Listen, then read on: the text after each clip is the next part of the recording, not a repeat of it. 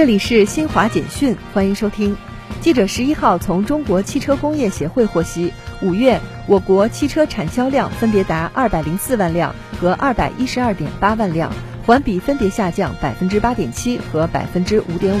同比分别下降百分之六点八和百分之三点一。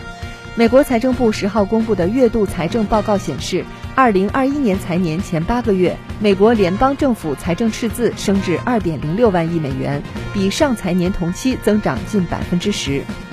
日本有关修宪手续的国民投票法修正案，十一号在日本参议院全体会议上，以自民党和立宪民主党等多数议员赞成获得通过，正式成为法律。日本媒体评论称，国民投票法修正案获得通过后，日本国会今后是否围绕修宪进行具体讨论，将成为民众关注的焦点。以上由新华社记者为您报道。